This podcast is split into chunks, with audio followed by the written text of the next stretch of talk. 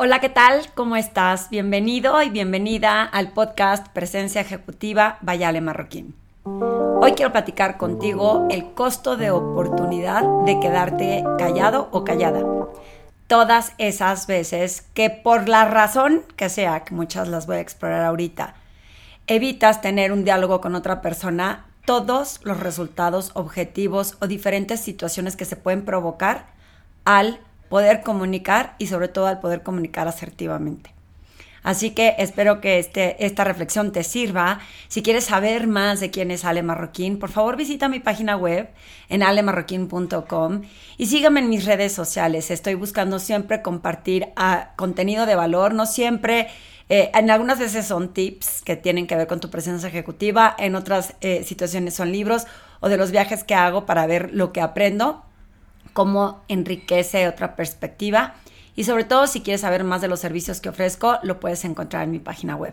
Por cierto, acabo de actualizar el contenido del tema de personal branding porque estaba estático en una PowerPoint y como cada vez estoy buscando eh, patear el PowerPoint y no apoyarme en él, en esta ocasión podrás ver el contenido de este tema digital si lo quieres tomar en tus tiempos eh, y ya sin PowerPoint.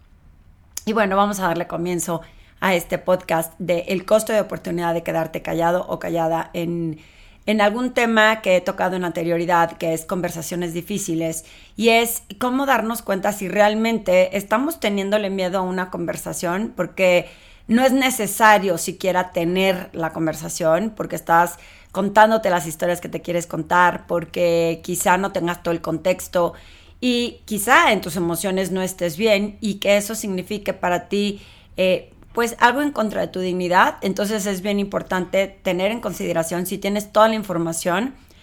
de manera que puedas analizar y reflexionar si realmente es necesario llevar una conversación difícil. Sin embargo,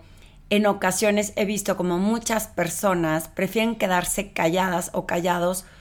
porque tienen, yo digo que son miedos infundados o creencias delimitantes en el que si se expresan de alguna forma, de todos modos no gane nada o no se llegue a ningún sitio. Y la falta de comunicación es la típica eh, razón por la que hay luego guerras de poder, hay guerras, hay costos de oportunidad porque no se hacen las cosas, porque la gente asume,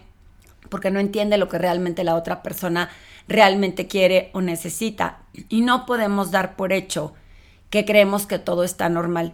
Si estás en lo profesional, ya está en la vida personal. Cuando evitas tener estos eh, diálogos,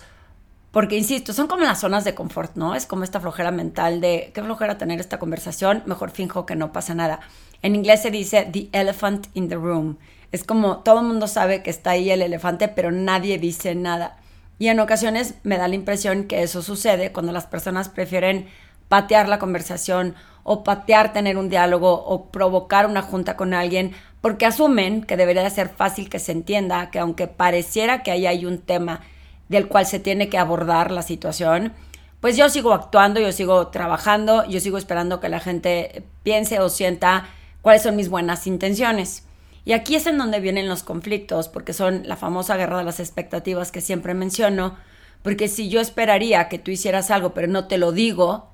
¿cómo vas a saber si no te lo digo? O viceversa, cuando yo no recibo lo que estoy esperando porque la otra persona se queda callada y asume que todo está bien, que todo fluye. ¿Por qué? Porque una conversación o un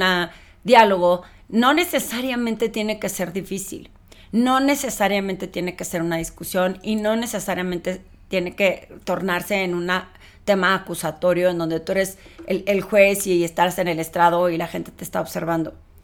Un diálogo y una comunicación en, el presente, en donde te quites eh, juicios, en donde con conciencia escojas las palabras que vas a usar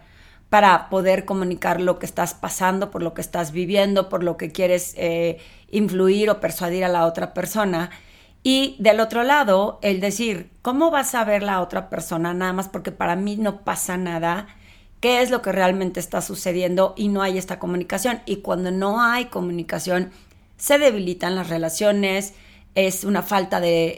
eh, lealtad, dejas de, serle leal a alguien porque pues, no sabes ni lo que está pensando, no sabes ni qué es lo que quiere, por más que le buscas, yo siempre he dicho que son estas personas que les tienes que sacar la información a tirabuzón, ¿no? Casi, casi que si te doy un billete y me cuentas algo, como en las películas, cada vez que necesitan de los informantes información y que están así como súper reacios a poder darla, te doy un billete y me la das. Y cuando es una comunicación que, se, que con el fin que se llegue a un lugar, a un objetivo, a un consenso, a temas en común y en donde podamos entender que no necesariamente porque yo piense que está bien para la otra persona está bien, a lo mejor hay algo que yo debo de tomar en cuenta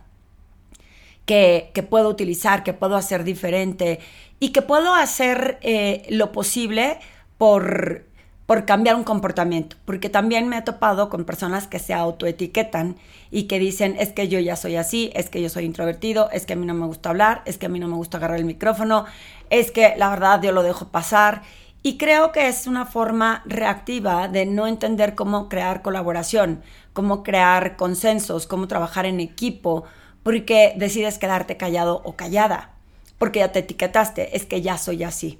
Imagínense si todos en todo momento dijéramos que como ya soy así, voy a suponer, yo siempre cuento que cuando yo era joven, bueno, más joven, eh, hablaba con un acento muy golpeado y que la gente se sentía invadida. Y la realidad es que creo que no era tanto el acento, sino la fuerza y la rapidez con la que hablaba, que mucha gente se sentía intimidada o agredida y pensaba que estaba enojada. Y si yo me hubiera escudado en él, es que así soy porque soy de Torreón, es que así hablo, ¿no? Es mi manera de ser. Pues no hubiera llegado a muchos lugares, no me hubieran abierto muchas puertas y no hubiera logrado tener una mejor conexión con las personas porque si en una circunstancia en donde no estamos en el mismo lugar y donde yo me siento superior, simplemente por el tono de voz o por, por la rapidez con la que hablo, pues eh, la gente se bloquea y dice, no estamos en igualdad de circunstancias, no sé ni qué debo de escuchar o cómo debo de escuchar a esta persona. Y es el mismo tema, si yo decidí que entonces voy a hablar más despacio y eso te lo da la conciencia, la constancia y el estar consciente de tu presente, la respiración cuando te lo tomas con calma, como digo yo, cuando pones el freno de mano, vas con más calma, sin estar tan a prisa, puedes darte cuenta qué tan rápido estás hablando, puedes darte cuenta qué tan rápido va primero tu mente antes de lo que estás diciendo. Y en ese darte cuenta yo digo, pongo freno de mano o cambio la velocidad para que me vaya un poquito, freno con motor, me voy un poquito más despacio para poder transmitir mis ideas claramente. Eso es un cambio de comportamiento. No quiere decir que yo vaya a de repente ser muy sutil y muy suave o mi tono de voz cambie porque decidí que eso fuera, eh, imponía a las personas. Es complicado porque ya tengo un cierto tono de voz que aunque puedo modularlo, no puedo de, la noche a la mañana cambiar y ser otra persona. Y ese es mi punto. Hay comportamientos que se pueden cambiar con práctica y con conciencia de que qué tienes que hacer, la respiración, las pausas, etcétera. Y hay otras eh, características, digamos, de tu persona que es tu esencia y esa no cambia. Pero decidir, yo ya soy así y soy muy platicona y la gente se siente agredida, pues que se aguante.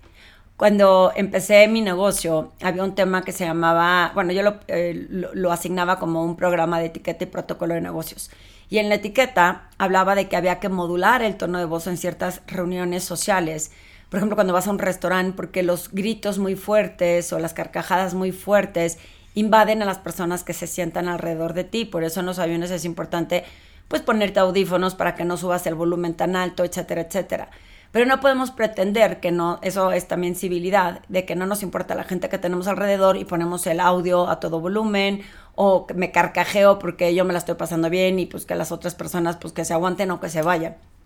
Eso habla un poco de las características que tienes tú, de esa etiqueta, del ver por los demás, del mostrarte interesado en que todo esté en equilibrio. Y de eso hablo cuando te digo que si tú eres de estas personas que piensas que yo hablo poco, eh, yo no me robo el micrófono, yo suelo quedarme callado o callada, que asumas que así debe de seguir siendo porque así eres. Cuando es necesario que de pronto expreses lo que piensas, levantes la voz, comuniques hacia dónde quieres ir y simplemente mantener al tanto a otras personas. Yo decía que en el medio financiero, cuando yo me le adelantaba a los clientes a decirles, tu dinero está en números rojos porque está cayendo la bolsa, cuando les llegaba el estado de cuenta, pues finalmente como ya estaban enterados por mí, por esa comunicación, se sentían importantes porque se los había hecho ver, eh, ya no se enojaban tanto ¿Por qué? Porque había habido una comunicación. Cuando tú te quedas callado o callada y las cosas no suceden como debieran de suceder, se vuelve un tema mucho más complejo porque a lo mejor tuviste oportunidad de que al expresarlo alguien más te apoye, alguien te dé una solución diferente o simplemente lo mantengas enterado de lo que puede esperar para estar preparado o preparada de la situación en la que se está enfrentando. Entonces, el que tú decidas no comunicar porque es lo fácil, porque para ti no pasa nada, eh, siempre piensa el impacto que puede tener en las demás personas y el tener la conciencia y la paciencia de escuchar lo que quizá no quieres escuchar en una conversación. Porque muchas veces eh, nos escudamos en, estas eh, mañas de decir yo soy callada o callado, yo no hablo, con tal de no escuchar lo que viene. Porque cuando nos dicen las verdades o lo que creemos que ya sabemos, pues a nadie nos gusta. Y entonces es como tenerle miedo o tratar de evitar que si no lo oigo es como si no pasara, es como si no sucediera.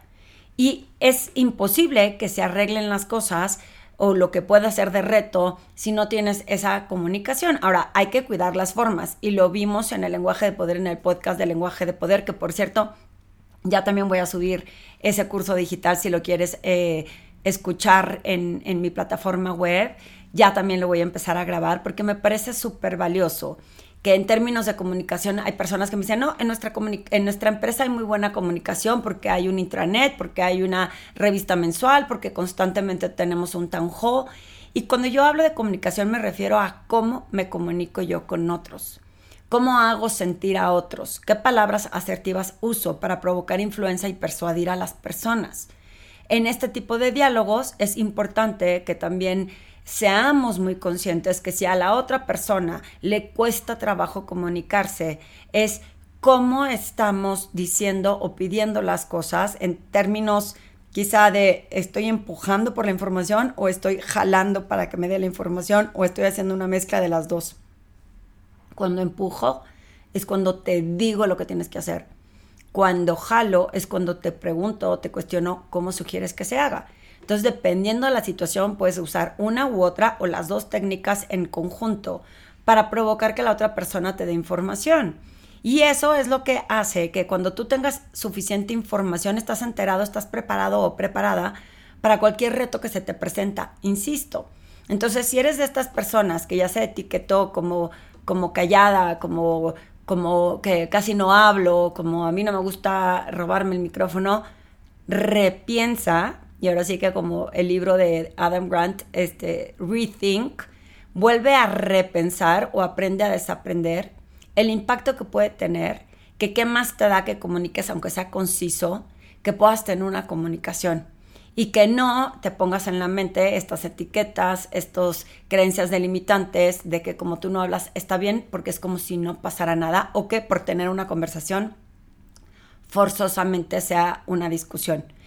Pasa muchísimo cuando hacemos juicios de otras personas o de otras áreas, que a las personas que no les gusta tener conversaciones, porque ya etiquetaron, tengo un cliente que dice, es que esta persona es sabelo todo, y la verdad es que me molesta cuando habla y por eso prefiero quedarme callado o callada. Y entonces dices, ya etiquetaste a esta persona que quizás su intención no sea hacer sábelo todo, sino compartir valor y compartir información. Y entonces como ya dependiendo de quién venga, es si decides contribuir o no a la conversación.